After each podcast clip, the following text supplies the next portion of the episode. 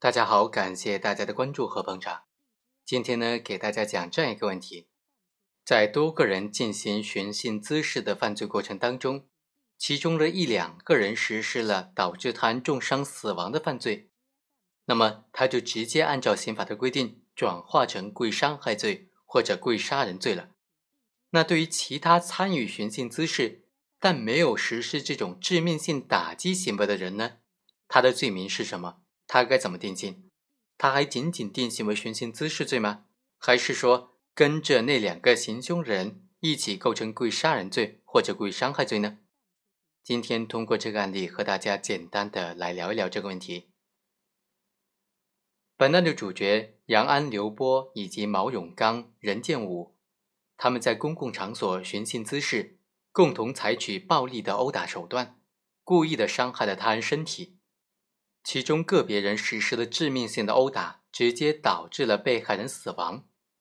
那么，对于其他只是参与了部分的轻微殴打的行为、轻微的寻衅滋事的行为，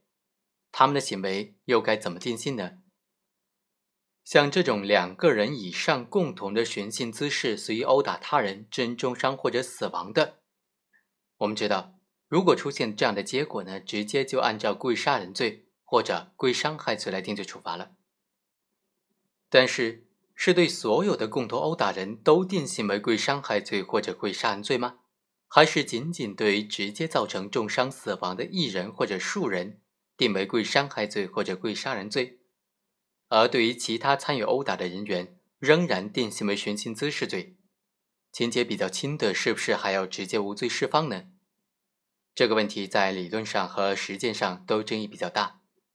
有的观点就认为，都应当以故意伤害罪或者故意杀人罪来定罪处罚了，因为二人以上共同寻衅滋事，随意殴打他人，致人重伤或者死亡。由于各个行为人在客观上都实施了共同殴打他人的行为，主观上对于共同殴打行为所可能造成的危害后果。都是有所预见的，都是应当预见的，但是他们都不加制止，而是听之任之，具有放任的故意，而且甚至还参与到其中的殴打当中，这就构成了共同犯罪。在共同犯罪过程当中，各个共同犯罪人不仅需要对自己的行为所造成的结果承担刑事责任，还要对共同故意范围之内的其他共同犯罪人的行为所造成的结果承担相应的刑事责任。除非他人的行为明显的超出了共同犯罪的这个犯意之外，也就是共犯过线的理论了。在二人以上共同寻衅滋事、随意殴打他人、致人重伤或者死亡的情况之下，不能够因为重伤或者死亡的结果是明确的某一个人或者某几个人直接所导致的，而对于他们定为故意伤害罪或者故意杀人罪，对其余的人呢，则定性为寻衅滋事罪。否则的话，将有悖于共同犯罪的基本原理了。即便是在能够查明这个重伤死亡的后果是由一个或者几个人的行为直接导致的，在这种情况之下，也不能够说其他共同犯罪人加害行为和被害人的重伤死亡结果之间毫无关系，只不过说明他们对于危害后果听之任之所起作用比较小罢了。对于危害后果所起的作用比较小。只是具体的量刑的时候呢，需要考虑的各种因素而已，比如说应不应该从轻，应不应该减轻等等。但是不能够以此来影响定性，不能够以此来否认他们构成共同犯罪的这个性质。我们认为，对于这种数个行为人在寻衅滋事的共同故意支配之下实施的共同的随意殴打他人的行为呢，因此造成致人重伤或者死亡的。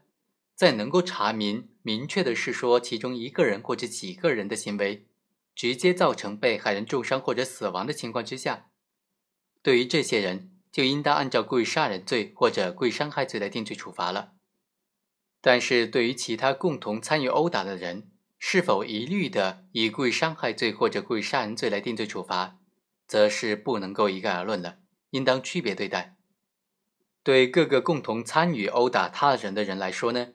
参与殴打行为本身仅能够表明他们具有共同的寻衅滋事的故意，还不能够充分的肯定他们就一定具有共同伤害的故意。必须根据具体的案情来具体的分析和考察他们主观的故意内容。关键点是要看各个行为人之间在共同殴打的过程当中所形成的临时的共同故意当中是否包含了伤害的内容，以及他们各自的行为和被害重伤死亡结果之间是否存在因果关系。如果这两个方面的条件都满足的话，就应当以故意杀人罪或者故意伤害罪的共犯来论处了。否则的话，只能够以寻衅滋事罪来定罪处罚。由此产生的定罪差异和适用的法定刑幅度差异呢，是非常正常的。因为没有特定的共同故意的内容，就不可能形成该故意内容的共同犯罪。就本案来说吧，对于所有被告人都以故意伤害罪来论处是比较恰当的。主要理由是在于说，首先。本案所有的被告人都自始至终地参与到了直接对被害人的殴打行为当中，具有明显的共同的故意伤害行为，而且具有共同伤害的明确的故意。第二，经过法医鉴定，被害人的死因没有办法查明是哪一个人或者哪几个人的行为所直接导致的，所以本案所有被告人的殴打行为都无法排除和被害人之间死亡的因果关系。也就是说，无论是杨安、刘波的拳打脚踢行为，还是毛某、任某的拳打脚踢行为，直接打击的部位和打击所引发的伤害的部位，都直接指向了被害人的头部，都和被害人的头部损伤有关联。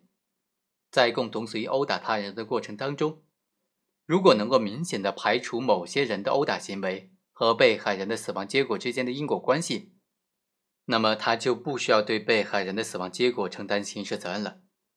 比如说，被害人的死因如果是头部损伤，而参与共同殴打的某一个被告人仅仅是踢了被害人下肢一两脚之后就逃跑，那么他就不需要承担故意杀人或者故意伤害的刑事责任了，他仅仅应当定性为寻衅滋事罪。好，以上就是本期的全部内容，我们下期再会。